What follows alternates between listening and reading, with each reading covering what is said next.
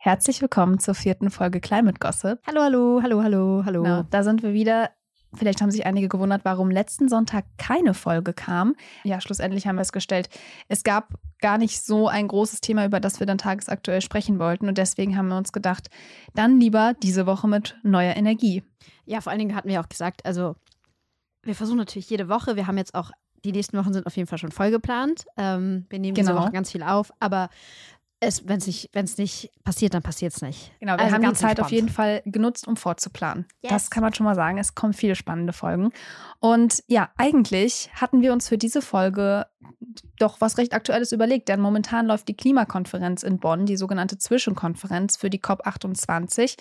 Und ähm, ja, eigentlich wollten wir jetzt darüber sprechen, aber gerade vor einigen Minuten, bevor wir unsere Mikros hier angemacht haben, kam die Meldung, dass sich die Ampelkoalition auf das Heizungsgesetz geeinigt hat. Ja, richtig krass. Ich habe dir eben noch äh, per WhatsApp geschrieben. Genau, du hast mir geschickt. Vom Bild, die war natürlich wieder am schnellsten, die Eilmeldung. Ähm, ich glaube, deren Schlagzeile war, äh, der Heizhammer kommt doch später oder so. Bei Heizhammer kriege ich jetzt mal eine Gänsehaut. Ja. Das, es Das gibt ist wirklich so nichts Schlimmeres als Diese Alliteration. Ja, diese Alliteration ist wirklich Wahnsinn. Aber genau, ähm, und da dachten wir, sprechen wir ja direkt drüber. Genau. Ja. Also, Jule, was ist Fakt? Fangen wir mal mit den Eckpunkten an, die am wichtigsten sind. Also das Heizungsgesetz kommt, aber es kommt erst ab dem 1.1.28 und äh, ja, kommt auch nur dann, beziehungsweise kommt auch schon vorher und zwar dann, wenn es eine kommunale Wärmeplanung gibt, aber ab dem 1.1.28 soll es die eben deutschlandweit geben. Also, es wird wieder ein bisschen auf die Kommunen geschoben. Genau, und vor allem 20, äh, 2024, 2028, das sind noch einige Jahre, ähm, die man sich da jetzt Aufschub geleistet hat. Ja, man denkt halt immer so, vier Jahre ist nichts, aber um nochmal, also drüber nachzudenken, was das bedeutet, es geht ja nicht darum, dass, ähm, also es geht ja um eine langfristige Planung bei der ganzen Ja. Sache und es geht jetzt darum, die Entscheidungen für in 20 Jahren zu treffen. Also es geht darum, einfach jetzt schon mal ähm, zu verhindern, dass neue Gasheizungen eingebaut werden, damit wir in 20 Jahren halt nicht mehr so viele Gasheizungen haben. Und wenn sich das immer weiter nach hinten verschiebt, ist es halt echt scheiße. Genau, und mit diesem Gesetz jetzt, jetzt könnte man natürlich denken, okay, 2028, dann weiß man Bescheid, dann könnte man ja trotzdem schon mal vorausschauend irgendwie ähm, planen. Das soll man auch, aber grundsätzlich ist es noch weiterhin erlaubt, Gasheizung einzubauen. Für Neubauten gibt es eine Ausnahme. Neubauten, ähm, die müssen ab dem 1.1. nächsten Jahres, also 2024, äh, diese 65 Prozent bei der Heizung einhalten. Für Neubauten, die allerdings nicht in Neubaugebieten stehen, für die gilt das nicht. Das finde ich auch wieder eine schöne Regelung. Und für den Bestand gilt dann eben, dass dieser Heizungstausch erstmal noch nicht gilt. Also man kann sich theoretisch ab nächsten Jahr auch immer noch eine Gasheizung einbauen lassen. Aber man soll vorher aufgeklärt werden. Ja, und Wie beraten. soll das passieren? Genau, also es gibt, es soll davor Beratungsgespräche geben. Also man darf sich dann so eine Heizung nur noch einbauen lassen, wenn man vorher beraten wird. Äh, und darüber hinaus soll es auch so Aufklärungskampagnen geben. Also ich lese da so ein bisschen raus, äh, das weiß ich jetzt nicht, wahrscheinlich das BMWK, ähm, so wie wir das damals auch bei den Impfkampagnen hatten, irgendwie so große Plakatwände Ja. schaltet. Wir sehen die, ich sehe die schon bei den, bei den Haltestellen hier in diesen Gläsern, Klar. wo dann so steht, ey Leute, wenn ihr euch eine Gasheizung kauft, dann wird das in den nächsten 10, 15 Jahren richtig teuer, weil der CO2-Preis ansteigen wird und somit halt auch fossile Wärme, Gas teurer wird. Und bei den Beratungsgesprächen finde ich auch irgendwie lustig. Also haben wir eben uns auch direkt hin Ja, und her geworfen. Wie denkt- soll das denn aussehen? Also klar, dann Man denkt ja direkt irgendwie an, ich finde, man denkt direkt an diese Datenschutzverordnungen, als die eingeführt wurden. Und man sitzt jetzt immer beim Arzt, bei einem neuen, und man muss mal erstmal dieses Blatt ausfüllen und macht halt überall die Häkchen, weil man sich so denkt, ja, okay, und muss halt sein. durch. Man liest es halt nicht durch. So, also es ich ist mir scheißegal. Ich denke mal, haben. es wird auch darauf hinauslaufen, dass Ja. man das wahrscheinlich einfach mit ein paar Häkchen äh, sagen kann, okay, ich bin informiert worden, ich bin aufgeklärt worden, äh, bau mir die Gasheizung ein. Ja, und das Thema ist ja jetzt eigentlich, dass das alles an dieser kommunalen Wärmeplanung hängt. Und ähm, wenn die dann vorliegt, dann soll man sich noch weiter entscheiden können. Also dann kann man eben schauen, passt eine Wasserstoffheizung. Ich glaube, das war so der Punkt, der für die FDP ganz wichtig ist, dass dieses Wasserstoffding da drin bleibt. Natürlich. Genau, dann halt 65 Prozent Erneuerbare bleibt eben ähm, die, die Benchmark. Und aber auch Holz und Pellets sollen erlaubt werden. Das war vorher auch noch nicht ganz klar, vor allem nicht in Neubauten. Das habe ich jetzt aber auch ehrlich gesagt in diesem Gesetzentwurf noch nicht oder beziehungsweise in diesem Beschluss für den Gesetzesentwurf auch noch nicht so richtig rauslesen können, ob das jetzt nur für den Bestand gilt mit Holz und Pellets oder auch dann eben für Neubauten. Ich finde, das war jetzt nicht so ganz klar. Ja, Dito, vielleicht um euch einmal abzuholen, äh, wir nehmen hier gerade auf am 13.06. Es ist halb sieben, ungefähr vor so 40 Minuten ist das Ding rausgekommen.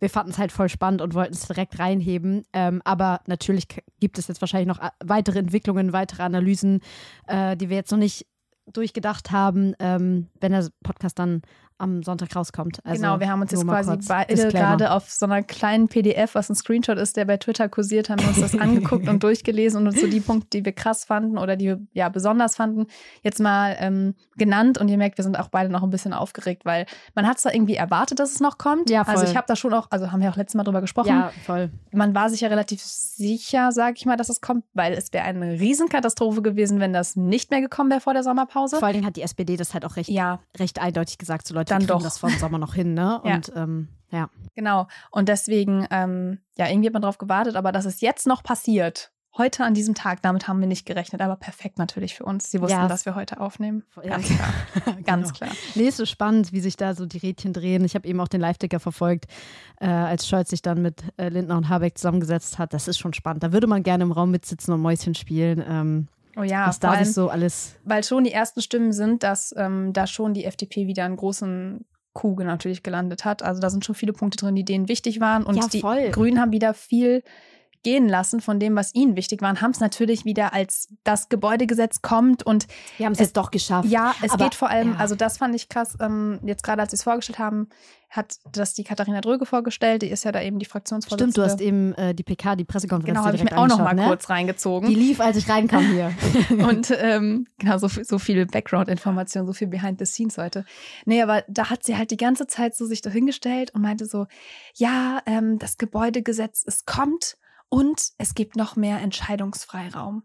Und ich war wirklich so, ich finde es Wahnsinn, mit was für einer Überzeugung sie das da jetzt gerade vorträgt, obwohl ich in ihrem Gesicht gesehen habe, dass sie nicht überzeugt ist. Like aber natürlich, it. sie muss. Ja. Ähm, und es ist auf jeden Fall, ja, ich weiß nicht, wie sich das jetzt entwickelt wird, die Dynamiken in der Ampel, aber ich würde auf jeden Fall sagen, die FDP hat sich klar durchgesetzt. Ja, vor allen Dingen, wenn wir uns halt daran erinnern, dass die nach dem Koalitionsausschuss im März das Ding ja eigentlich schon durchbringen wollten. Mhm. Also da war es ja eigentlich schon quasi besprochen und dann wollten sie es durchs Parlament bringen und dann war Linden auf einmal so, ach nee, doch nicht. Lass uns da doch nochmal drüber schauen. Und man muss ja noch einen Schritt weiter gehen. Es ist ja nicht nur im Koalitionsausschuss beschlossen worden, also dieses, dieser Gesetzesentwurf schon, aber grundsätzlich, dass man ab dem 01.01.2024 nur noch erneuerbar, also nur noch Heizung, die zu 65 Prozent mit erneuerbaren Energien betrieben werden, einbauen möchte. Das steht halt so schon im letzten Jahr im Koalitionsausschuss und Beschluss und sie haben es auch eigentlich im Koalitionsvertrag so festgeschrieben. Ja. Also das ist halt, ich glaube, im Koalitionsvertrag stand 2025, aber sie haben sich dann quasi ja dadurch, dass sie 2024 dann mal gesagt haben, sich darauf revidiert. Und da muss man jetzt einfach sagen, das ist eigentlich schon ein Beschluss, der nicht zum Koalitionsvertrag passt. Ja, es ist schon krass, ne? Also ich meine, damals, ich weiß noch, als wir uns den Koalitionsvertrag angeschaut haben, 2021, ähm, und auch echt viel mit Expertinnen drüber gesprochen haben, die gesagt haben, ey, so das, was da drin steht, das mhm. sind alles richtig gute Maßnahmen. Wenn das so umgesetzt wird, dann sind wir auf einem guten Weg. Und wir waren halt so, wir haben uns voll gefreut, wir waren so, hä, voll geil. Aber also wir sind ja noch relativ jung, wir sind noch nicht so lange in der Klimaberichterstattung, haben diese Prozesse jetzt noch nicht so oft durchlaufen und waren so, hä, voll cool. Aber man hat denen das in den Gesichtern ja auch schon angesehen, dass sie daran nicht so richtig glauben. Und wir waren, also uns wurde im Hintergrund auch so ein bisschen gesagt, so ja, das müssen wir erstmal sehen, wie, wie weit wir da kommen. Und Genau, 2023, wo stehen wir jetzt? Ja. Eine Sache nach der anderen wird irgendwie vom Tisch geholt. Es ist wirklich frustrierend. Genau, und was auch noch ähm, ganz spannend ist, das hatten wir auch, glaube ich, in der letzten Folge schon mal angesprochen, ist ja dieses Thema Förderung. Das war ja auch so ein großer Punkt, wo die FDP gesagt hat, das muss klar sein. Muss es ja auch. Also ich meine, ich kann Leuten ja nicht Förderung versprechen und dann weiß ich nicht, woher ich die nehme. Ähm, die soll immer noch aus diesem Klima- und Transformationsfonds kommen. Und ähm, ja, man fragt sich immer mehr, was da alles rauskommen soll und wo kommt dieses Geld her. Denn äh, genau, da soll ja eben auch das Klimageld mal rausfinanziert werden, wenn es das dann irgendwann gibt.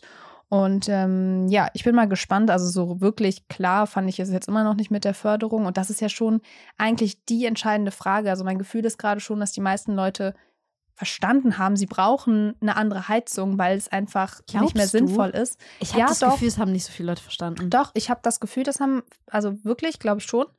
Aber natürlich sagen die alle, wir können ich kann es mir nicht halt leisten. Ja, und fair. deswegen, ich würde schon sagen, dass die meisten Leute, also das ist ja auch genau die Sache, wenn eine klimafreundlichere Heizung günstiger ist als die fossile, dann, Dann holst Ne, du logisch, klar. Ja, ja, voll. So. Aber haben die was zur Förderung, weil ich habe es jetzt gerade nicht im Kopf, ich habe die PK mir nicht anschauen können, ähm, haben die was zur Förderung jetzt ganz konkret nochmal gesagt? Nee, eigentlich auch nicht viel Okay. mehr. Von daher, das war irgendwie dann nur ein stolzes, wir haben es geschafft. Wir haben Ah. das Kind irgendwie aus dem Brunnen geholt, ehrlich gesagt. Wir, Ähm, gehen, wir gehen mit der monotonen Stimme rein und raus. genau. Ja, wir, ich glaube, wir behalten auf jeden Fall einen Blick drauf Ja, bei. Climate Gossip. Also, ähm, wir werden das, da auf jeden den Fall nochmal drüber sprechen. droppst. Ja, ist wichtig. Ist wichtig. Ist, ist wichtig. Aber wir wollen ja heute über was anderes sprechen.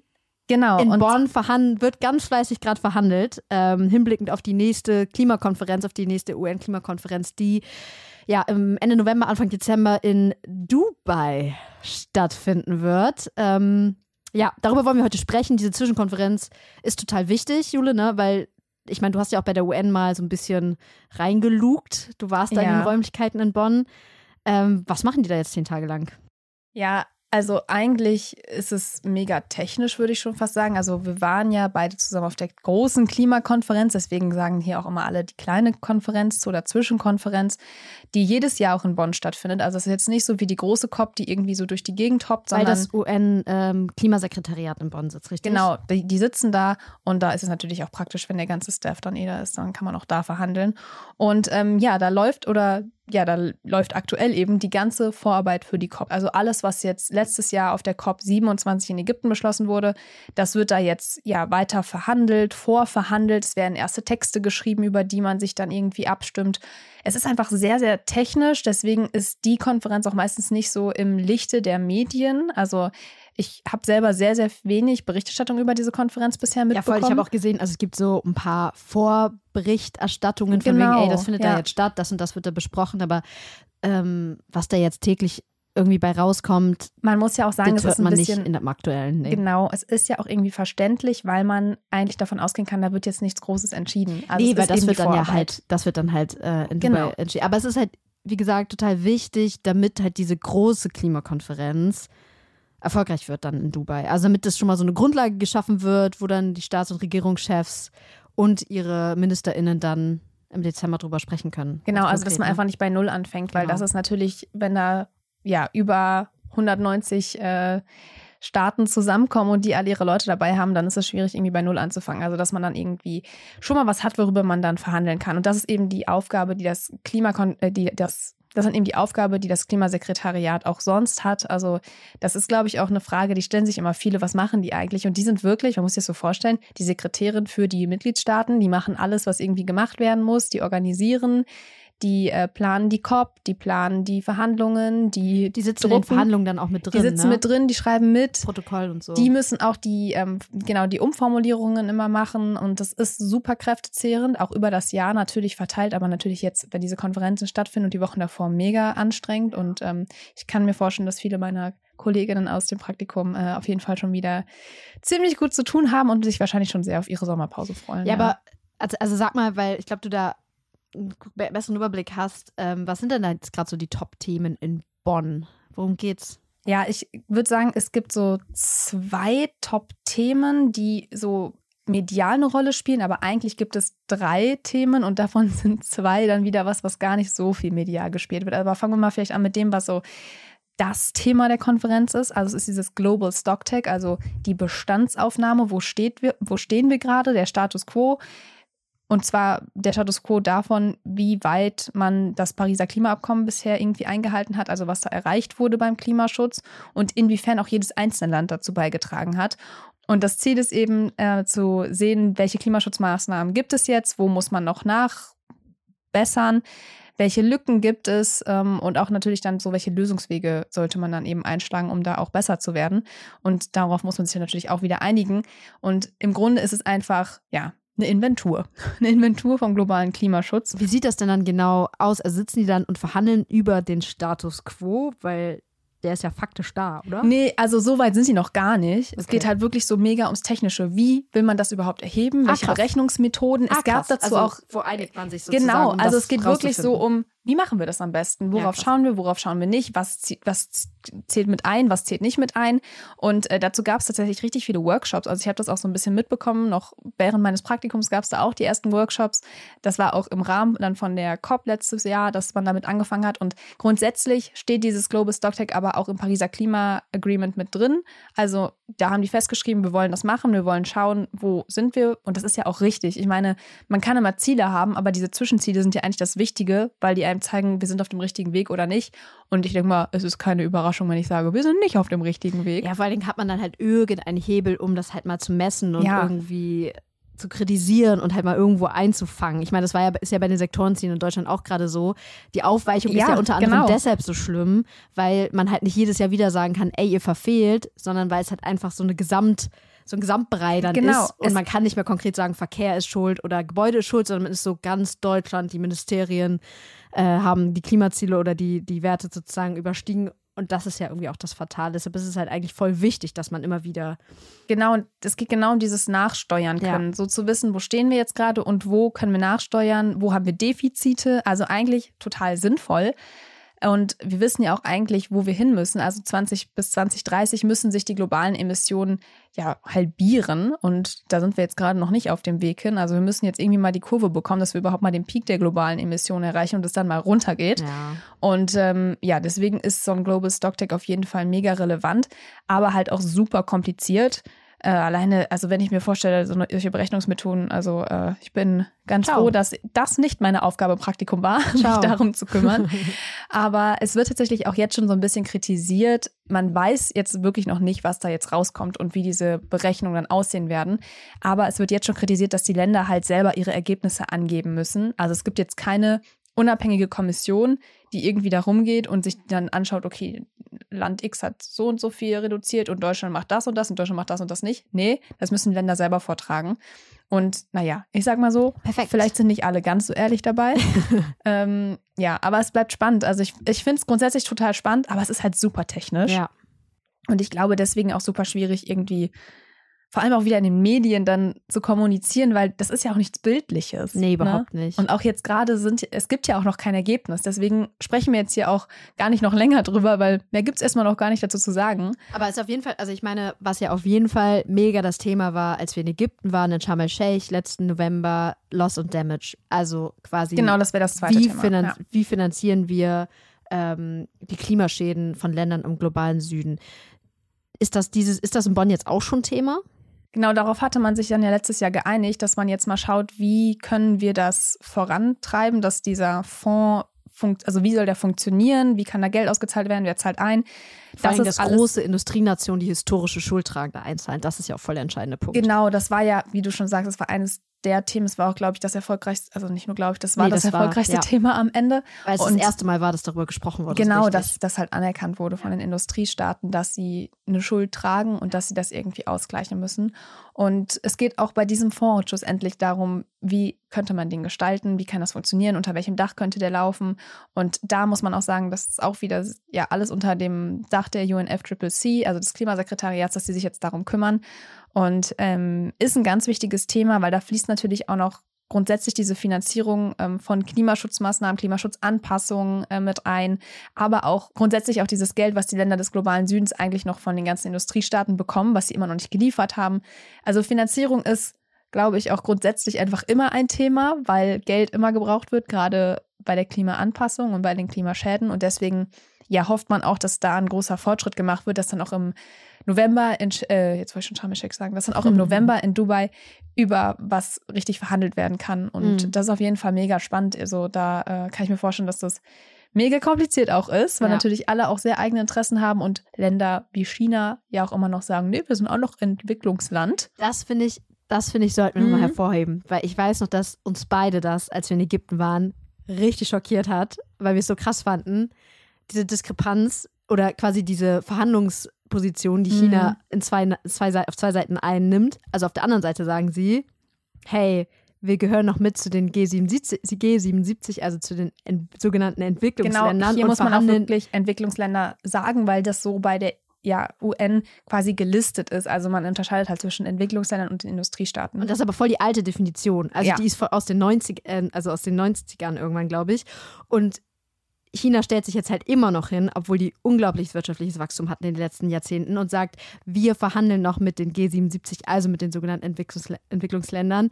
Und das ist halt echt krass, obwohl sie eigentlich komplett woanders stehen und sie wollen halt auch Gelder von den Industriestaaten haben, obwohl sie selbst eigentlich faktisch zu den Industriestaaten bekommen. Also das ist echt krass. Und das war auch das letzte Jahr in, in Sharm el-Sheikh total die streitige Position, weil ähm, die USA und Europa gesagt haben, ähm, wir stimmen da nicht zu. Sie haben ja vor allem gesagt, China muss halt mitmachen. China ist mittlerweile oder sieht sich selber ja auch als wirtschaftliche Supermacht genau. und sie müssen dann halt auch jetzt für diesen Schaden, den sie ja jetzt auch durch ihre Emissionen beigetragen haben zur Klimakrise, dafür halt auch bezahlen auch und sie stimmen halt nicht ja. zu, wenn sie halt zustimmen, dass China quasi Geld aus den Töpfen bekommt, weil das war so genau. ein bisschen ja. äh, deren Strategie, was ich echt krass fand. Ja, okay, also das ist Thema. Thema zwei.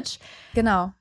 Thema drei ist ja. das Thema Mitigation. Das war auch schon Thema auf der letzten COP und äh, da geht es tatsächlich dann ich auch schon noch mal wieder. kurz, was Mitigation jetzt genau heißt, weil ich weiß noch, als ich damals ähm, in Ägypten angekommen bin und die ganzen Wörter und Fachbegriffe gehört habe, dass ich wirklich gar keine Ahnung hatte. Ja, es sind irgendwie immer diese zwei Bereiche so Adaptation und Mitigation. Adaptation meint halt ja Anpassung an Klimaveränderung ähm, und Mitigation meint dann eben die Emissionsreduktion. Also wie kann man Emissionen reduzieren?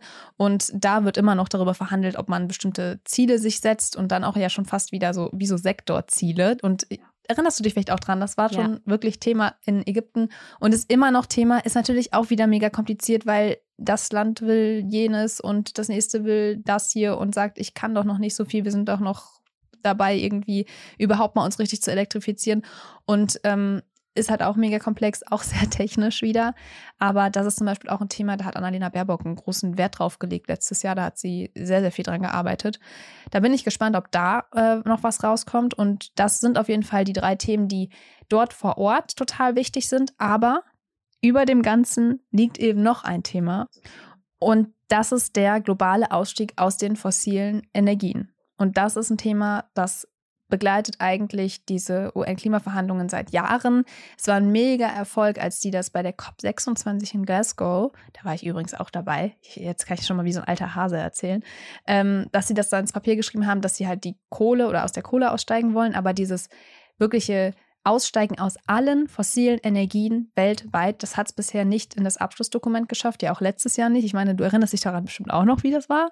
Ja, das ist halt so krass auf, also vielleicht um nochmal zu erklären, wie das dann so abläuft, ne? Das ist so, es wird dann halt wirklich über einzelne Formulierungen richtig genau, in krass gestritten in diesen Verhandlungen bei der COP. Also es wird dann halt, heißt es Fossil Face Down oder Fossil Face Out und das sind halt so Unterschiede, die vielleicht jetzt für uns klein Vor sich allem, anhören, aber die halt immens sind und über die halt Stunden ja. verhandelt wird. Vor allem, wenn es halt so einfach vom Englischen ins Deutsche übersetzt wird, denkt man sich so, hä, es meint doch das Gleiche, aber dafür sitzen zum Beispiel, also da gibt es ein ganzes Team bei der UN, die dafür zuständig sind, diese Texte zu formulieren, dass die eben auch rechtlich korrekt formuliert sind. Das finde ich auch total irgendwie faszinierend, also wie sehr diese Wortwahl einfach entscheidend dabei ist. Und zum Beispiel letztes Jahr war ja auch dieses ähm, schöne Wörtchen unabated, mhm. Fossil Fuels überall, was dann eben meint unverminderte Emissionen, die man eben ja nicht durch CCS irgendwie klimaneutral gestaltet hat, dass man die eben vermeiden soll oder dass, dass man die vermeiden will. Also es sind so richtig feine Wörter halt. Einmal kurz CCS, für die, die es nicht wissen. Ähm, Carbon Capture Storage, damit ist eine Technologie gemeint, ähm, mit der man CO2 aus der Luft und unter dem Boden speichert. Die soll auch zu CO2-Reduzierung führen. Sprechen wir aber auch nochmal drüber, ganz konkret, nur einmal kurz. Aber was ich richtig, richtig krass finde, ähm, was mir damals auch noch gar nicht so bewusst war, aber was sehr relativ entscheidend ist für diese ganzen Konferenzen und Verhandlungen, dass diese Texte einstimmig verabschiedet werden. Das heißt, alle Länder müssen diesem Gesetzes- oder diesem Verhandlungstext am Ende zustimmen, damit das quasi beschlossene Sache ist. Und das muss man sich mal vorstellen. Da sind über 190 Staaten, die dann halt über solche Gesetzestext, äh, ja, Gesetzestext, Verhandlungstexte schauen und sich jedes Einzelwort anschauen, ob das für ihr Land okay ist. Also, dass da überhaupt es zum Abschluss kommt, finde ich schon wahnsinnig. Also, um da mal zu verstehen, warum das auch so eine lange Vorarbeit braucht, warum die jetzt zehn Tage in Bonn äh, schon vorverhandeln und warum die dann auch nochmal äh, in Dubai nochmal, wie viele Tage sind es? 14 Tage verhandeln. Ähm, Das finde ich so krass. Das war mir vorher gar nicht bewusst. Ja, und dazu Wie kommt absurd. ja noch, dazu kommt ja dann auch noch, dass nicht jeder Staat jetzt für sich selber verhandelt, sondern die haben auch noch Gruppen gebildet. Also Ja. Deutschland ist Teil der EU, aber es gibt dann zum Beispiel eben die G77, die Ja. sind nochmal eine Gruppe, aber es gibt auch die Pacific Island States, die sind auch nochmal eine Gruppe und das ist ja auch total sinnvoll, weil alle haben unterschiedliche Interessen je nach Region und trotzdem macht es das natürlich einfacher, wenn die Länder in Gruppen verhandeln und ähm, das ist dann eben auch das, was dann überhaupt erst möglich macht, dass man dann sich auf so ein Abschlussdokument einigen kann, weil sonst wäre das ja praktisch unmöglich, wenn da irgendwie jedes Land erstmal einzeln nochmal seinen Senf dazugeben darf. Also das wäre echt schwierig. Aber um nochmal zum CCS zu kommen, was du gerade nochmal erklärt hattest, weil ich es nicht getan habe, weil irgendwie CCS für mich schon immer so ist, ja klar, weiß doch jeder CCS, hey. ähm, CCS ist genau das, worauf der Gastgeber der nächsten COP in Dubai, die Vereinigte Arabischen Emirate, vollsetzt. Denn die sagen eben, sie ähm, ja, wollen emissionsfreie fossile Brennstoffe weiterhin fördern, produzieren, verkaufen, was auch immer. Und damit meinen sie natürlich eben, dass sie die Emissionen aus Öl und Gas, eben den Produkten, die sie verkaufen, durch diese Technologien, durch dieses Carbon Capture and Storage, ja klimaneutral, also auf Null bringen wollen und eben diese Technologie dafür einsetzen wollen. Und das ist natürlich ein großes Problem, wie wir uns denken können, wenn ein Gastgeber einer COP so denkt. Ja, und warum machen sie es? Weil sie natürlich ein großes Eigeninteresse dran haben. Absolut. Also wir haben das äh, mal rausgesucht. Sie sind der siebtgrößte Erdöl- und der 15 größte fossile Gasproduzent der Welt. Also natürlich wollen sie das, die machen damit richtig, richtig, richtig viel Asche. Natürlich wollen die das nicht lassen und damit halt weitermachen. Und um das vielleicht auch noch mal kurz denjenigen zu erklären, die jetzt vielleicht denken, ja gut, wenn wir CCS haben, ist doch super, dann wenden wir das an, dann äh, machen wir es halt so, das ist doch eigentlich super geil, dann können wir weitermachen mit den Emissionen. Wäre eine geile Idee, aber CCS hat halt mehrere Nachteile. Erstmal grundsätzlich sind fossile Energien teurer als erneuerbare Energie. Und zwar ist das jetzt schon der Fall. Nur besteht natürlich jetzt die fossile Energieinfrastruktur schon. Ähm, aber trotzdem sind Erneuerbare günstiger. Und ja, zur Technologie an sich, die ist super teuer, denn CCS zu, wirklich zu betreiben, das bedarf unfassbar viel Energie. Und wenn man jetzt mal sich überlegt, okay, ähm, wir verbrauchen Energie dafür, dass wir diese CCS-Technologien überhaupt anwenden können, um andere Energie klimaneutral zu machen. Ich finde alleine, wenn man sich das mal so im Kopf durchgeht, ähm, ja, erscheint das einem eigentlich direkt sehr unsinnvoll und ja, ist einfach wirklich unnötig, so viel Energie dafür zu verbraten, einfach um fossile Energien weiter zu nutzen. Also ich finde fast schon, man kann von einem Hilfeschrei sprechen. Und das ist halt auch das, was medial zum Glück auch schon sehr viel Aufmerksamkeit bekommen hat. Ähm, das ist einfach, dass wir dann COP-Präsidenten haben, der Chef von einem der größten staatlichen Energiekonzerne in den Vereinten Arabischen Emiraten ist. Und das ist natürlich mega problematisch. Also wir sprechen darüber, dass wir irgendwie aus den Fossilen raus wollen weltweit und haben da halt jemanden sitzen als Präsident der ganzen Verhandlungen, der in so einem Energiekonzern sitzt, wo es genau um so fossil, also um fossile Energien geht. Und das ist halt so perfekt, Leute. Richtig cool. Ja, wie du sagst, also es ist problematisch, wenn halt ein, ja, Ölchef, ein Öl- und Gaschef irgendwie dann diese Präsidentschaft macht, obwohl natürlich äh, Franz Zimmermann schon gesagt hat, gar kein Problem. Der liebe Herr Einschreiber hat doch auch äh, einen riesen Solarpark schon ins Leben gerufen. Guter Mann. Wo man sich natürlich sagen kann, ja, und natürlich hat auch die Vereinigte Arabische Emirate ein Interesse daran, mehr auf erneuerbare Energien zu setzen. Aber alleine so das, was sie ja jetzt immer angebracht haben mit, wir wollen CCS und wir wollen, dass es damit so drin steht und wir wollen eben emissionsfreie fossile Brennstoffe, das zeigt halt, in welche Richtung es gehen soll. Und das ist halt, ja, eher nicht die Richtung, dass da im Abschlussdokument dieses Jahr drin steht, wir steigen weltweit aus allen fossilen Energien aus. Voll. Und trotzdem muss man, glaube ich, festhalten und auch zusammenfassen, dass diese Klimakonferenzen unfassbar wichtig sind. Also es gibt, ich weiß noch, als wir damals da waren, es gibt immer Leute, die so sagen, hey, ja, da fliegen die jetzt da alle hin und sprechen so ein bisschen, das lohnt sich doch gar nicht, allein die ganzen Leute, die da hinfliegen. Ähm, also es ist faktisch so, dass diese Klimakonferenzen was bringen und was ich auch sehr spannend finde, wir waren, als wir in Ägypten waren, auch in sehr vielen so Hintergrundbriefings, mhm. ähm, unter anderem auch mit Annalena Baerbock ähm, und mit Jennifer Morgan, also der quasi Chefin die, also quasi Chefin, die für Deutschland verhandelt, ja. ähm, auch Staatssekretärin im Außenministerium. Übrigens eine neue Stelle, die gab es so vorher nicht. Das ist eine Stelle, also Klima-Außenpolitik grundsätzlich im Außenministerium.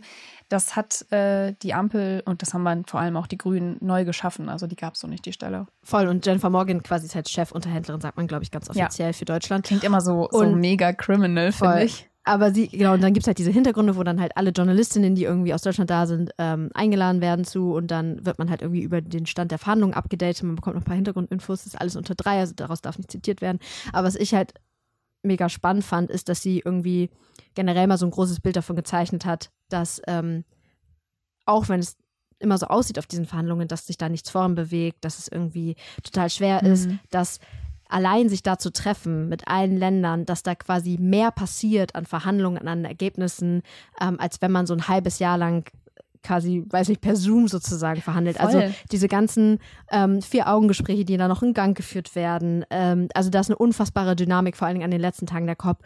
Deshalb, also das finde ich total wichtig nochmal zu betonen, weil ganz viele Leute immer sagen, ja, das bringt ja eh nichts das stimmt so nicht. Nee, und vor allem, das ist dann auch wieder leider das, also klar, aus dem Hintergrund darf man nicht berichten, aber es gibt trotzdem Sachen, die berichtenswert sind. Und zum Beispiel jetzt im letzten Jahr, das war ja schon krass, dass sich da 80 Länder, unter anderem eben auch Deutschland und die EU mit ihren Mitgliedstaaten, darauf geeinigt haben, dass sie für diesen globalen Ausstieg sind. Also es gab da eine große Allianz, die haben auch eine Pressekonferenz gemacht und das war auch in einigen Medien, aber nicht überall halt. Und das ist einfach voll das gute Zeichen, dass es überhaupt schon so eine Allianz gibt. Und da war Deutschland zum Beispiel auch vorne mit dabei und wurde sehr gelobt. Und tatsächlich hat sogar die USA irgendwann eingelenkt, ja. was man eigentlich auch nicht dachte. Man muss dazu sagen, die USA ist der größte Gas- und Ölproduzent weltweit. Und wenn die da mitgemacht hätten, wenn das im Abschlussdokument gestanden hätte, das wäre mega gewesen. Und dass sie das überhaupt geschafft haben, ist halt ja so ein großer, so ein großer Schritt. Und natürlich ist es auch was, was man, wo man dann eben sagen muss, da müssen wir jetzt in Dubai wieder anknüpfen. Und dafür ist es dann eigentlich voll wichtig, dass auf dieser Klimakonferenz in Bonn auch irgendwie das Thema ist. Aber wir haben mal so ein bisschen rumgefragt. Wir sind leider selber nicht vor Ort, aber wir haben mal so ein bisschen gefragt und es hieß halt, dass dieser ja, dieser fossile Ausstieg über allem so schwebt, mhm. aber halt nicht so richtig Thema ist. Und tatsächlich, das habe ich auch nochmal nachgeschaut, gibt es bisher keine Einigung, dass dieses Phase-out, wie es immer so schön heißt, also Phase-out of all fossil fuels, in Dubai irgendwie auf der Agenda stehen sollte. Da müsste jetzt also, wir haben jetzt heute Dienstag, bis Donnerstag geht die Konferenz noch, bis zum 15. beziehungsweise 16., man weiß das nie so genau, dass ähm, bis dahin noch was passieren müsste. Ja, ich bin super gespannt. Also wir schauen uns natürlich die Ergebnisse der Konferenz an. Jetzt am Donnerstag auch nochmal. Ähm, ich bin, ich habe voll Bock auf die COP. In diesem Jahr ist es, glaube ich, noch nicht sicher, ob du äh, da sein nee. wirst. Ich werde auf jeden Fall nicht da sein in Dubai. Ähm, abgesehen davon werden wir auf jeden Fall darüber sprechen und darüber berichten, auch hier bei Climate Gossip. Ich, ich glaube, mit dieser Folge hatten wir einfach richtig Bock, euch mal so eine Übersicht zu geben, welche Themen alle auf der Agenda stehen, was wichtig ist, vielleicht auch so ein bisschen so ein COP-Lexikon, um sich da so ein bisschen durchzuwirren, weil es ist einfach klimapolitisch einer der wichtigsten Veranstaltungen im Jahr. Es ist super, super spannend, aber halt einfach auch wirklich kompliziert. Ähm, ich hoffe, das hat euch ein bisschen geholfen ähm, und ihr habt irgendwie Ahnung jetzt so ein bisschen, worum es geht und was so die wichtigsten Themen sind. Vielleicht eine Sache, es geht jetzt in Bonn um dieses Global Stocktake, falls ihr euch das irgendwie mal in den Medien oder so über also den, den Status läuft. quo, wo stehen genau, wir gerade? Wo stehen wir gerade? Wenn das kommt, das kommt wahrscheinlich, ich nehme mal an, es kommt noch vor der COP, vielleicht auch ein paar Tage erst vorher, dass man dann eben darüber verhandeln kann, was mhm. dann da eben drin steht. Also das ist was, das wird nochmal mega spannend. Und dann eben, was in Sachen fossiler Ausstieg weltweit ja, jetzt vonstatten geht. Und da ist auch voll spannend, ähm, nochmal zu diesem Job, nämlich von Jennifer Morgan, die diese Klimaaußenbeauftragte der Bundesregierung ist. Die reist halt durch die Welt und versucht, diese Allianz der mhm. Länder, die diesen Ausstieg aus den Fossilen wollen, zu vergrößern. Trotzdem muss man sagen, auch wenn Deutschland irgendwie auf internationaler Ebene in dieser Hinsicht voll gelobt wird, ist Deutschland trotzdem jetzt nicht ein Land, was international dafür glänzt, dass es so geile Klimapolitik gerade macht. Also es gab nämlich zum Beispiel auch in dieser Woche den Climate Action Tracker. Das ist eine Initiative, die bringen immer mal wieder Untersuchungen raus und diese Initiative hat jetzt den Countdown zu COP28 rausgebracht und da ging es vor allem dann eben auch um fossile Energien und Deutschland schneidet da zum Beispiel super schlecht ab, weil die halt wieder angefangen haben oder immer noch in ja, Gas investieren. Und ja, wir wissen das ja alle, LNG spielt eine große Rolle. Robert Habeck fährt gerade durch die Weltgeschichte, um irgendwie Gasverträge noch weiter zu vereinbaren, beziehungsweise hat er auch schon viele vereinbart. Und ähm, da hat Deutschland nicht so gut abgeschnitten, weil Deutschland sich eben gerade eigentlich wieder mehr abhängig von diesen fossilen Energien macht und von dieser fossilen Infrastruktur. Und äh, das war auf jeden Fall was, was ähm, ja da eben auch noch immer reinspielt. Deswegen auf der einen Seite ja treibt Deutschland den Ausstieg voran, auf der anderen Seite verhalten sie sich anderweitig. Es gibt auch immer noch Subventionen auf fossile Energien. Also es ist immer beides so. Es ist immer ja ein zweischneidiges Schwert, sagt man, glaube ich. Und wenn ich das jetzt nicht falsch gesagt habe. Nee, das war wunderbar. Wir schauen da auf jeden Fall auf die Verhandlungsposition auch von Deutschland dann, wenn es konkret wird. Ähm, wir werden auf jeden Fall sehr, sehr viel berichten, wenn es dann an die COP kommt oder auch wenn es davor halt solche Sachen wie den Climate Action Tracker gibt. Ähm, wir verlinken euch das auf jeden Fall alles in den Shownotes. Auch generell alle Quellen zu dem, was wir hier besprechen, findet genau. in den Shownotes. Das ist uns total wichtig. Wir sind zwar, wir haben keinen Verlag, wir haben auch keinen. Kein ähm, Verlag. Nein, aber wir haben, also wir haben ja kein Medienhaus im ja, Rücken. Ne? Nee. Also wir, wir, machen das als freie Journalistinnen. Ähm, aber trotzdem arbeiten wir auch als Journalistinnen und das ist jetzt hier nicht alles so mal kurz hier äh, dahin gelabert, sondern wir recherchieren vorher und schreiben uns ins Skript genau. und haben Punkte. Ähm, ja, ich hoffe, äh, vom Heizungsgesetz zur internationalen Klimapolitik. Finde ich schön. und wieder Folge. zurück, weil es geht noch mehr. Wir sind am Ende von Climate Gossip von der vierten Folge. Ähm, und was ich halt echt schön finde, Empfehlungen der Woche, Facts der Woche. Du was hast jetzt Weg, Woche was gesagt. Was ist dir über den Weg gelaufen, Jule? Was möchtest du ähm, uns teilen? Mir ist ein Text von Christian End von Zeit Online nicht über den Weg gelaufen, aber in meiner Twitter-Timeline gespielt worden. Und zwar zu einer. nicht über den Weg gelaufen, hat er nicht gegrüßt auf der Straße. Nein, so, Moin. er ist einfach, er ist einfach reingeslidet. Also, ja, ähm, es ging um eine Umfrage des Öko-Instituts zu den schmutzigsten Fabriken Deutschlands. Da stehen ja. nämlich die schmutzigsten in Duisburg. Falls es euch interessiert, kann ich empfehlen, ähm, diesen Text mal zu lesen.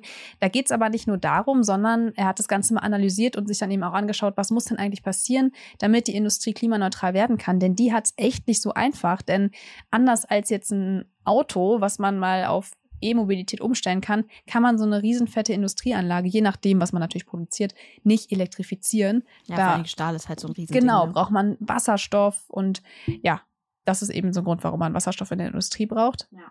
Deswegen Text mal lesen, das ist auch eine schöne Grafik dabei, glaube ich. Ist eine sehr wo, schöne wo Grafik die, dabei. Wo die dreckigsten Fabriken stehen. Sehr schön datenjournalistisch aufgearbeitet. Ist mir auch über den Weg gelaufen. Ja, genau. Also den kann ich sehr empfehlen.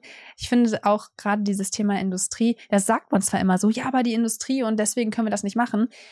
Ja, okay, aber dann lass uns doch mal gucken, so was sind denn die Wege und wie können wir es machen. Ja. Und deswegen den Text fand ich richtig gut. Der ist kurz, knackig und hat alles enthalten. So, und du hast ja keine Textempfehlung dabei, wie du mir vorhin gestanden hast, sondern dir ist auch was über den Weg gelaufen und zwar eine Zahl. Der Witz dreht sich weiter und weiter. Ähm, ja, nee, also ich habe irgendwie so einen Fact gelesen, den ich irgendwie krass fand und mitnehmen wollte.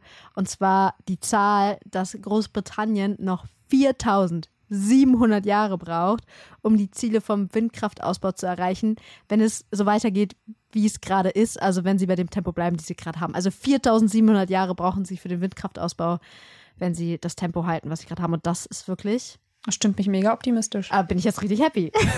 also ich denke. Das ist so krass, Leute. Beeilt euch ein bisschen. Vor allem Großbritannien. Ja. Haben die, können die da nicht alles ins Meer stellen? Ja, I don't know. Lass uns das, das mal anschauen. Vielleicht können wir uns das mal anschauen. Oh, das ist so mal ein Thema. Mach doch doch mal was zu. Um, um so einen kleinen Journalisten wird es auch Der noch mal kurz zum Ende von zu bringen. Journalistin, darüber müsste man mal was machen. Aber ähm, machen wir bestimmt mal. Wir machen jetzt als nächstes auf jeden Fall erstmal was über LNG. Yes, es geht um LNG, unser, unser Lieblingsthema. Ich glaube, im März habe ich alle, alle Leute, die eng bei mir irgendwie im Freundeskreis waren, übelst damit genervt. Und jetzt Ey, Samira hat nur noch von LNG geredet. Ja, es ist wirklich sehr spannend tatsächlich. Ähm, und richtig skandalös, was da teilweise in der Ampel wieder passiert ja, ist ich sag der Bundesregierung. ja, genau das, aber auch so grundsätzlich ähm, eigentlich auch skandalös, dass es nicht skandalös ist. Ja, wir haben richtig coole GesprächspartnerInnen, äh, die, wir, äh, die wir irgendwie dazu bekommen haben, mit uns zu sprechen. Cool, oder? Und freuen uns richtig doll, ähm, euch alles zu erklären, was da abgeht, ähm, was es damit auf sich hat, was die Zukunft von Gas ist und so weiter und so fort. Das in der nächsten Folge von Climate Gossip. Ich und wir mich. gucken uns jetzt erstmal noch die ersten Reaktionen auf dieses Heizungsgesetz an. Bis zum nächsten Bis dann, Mal. Jule.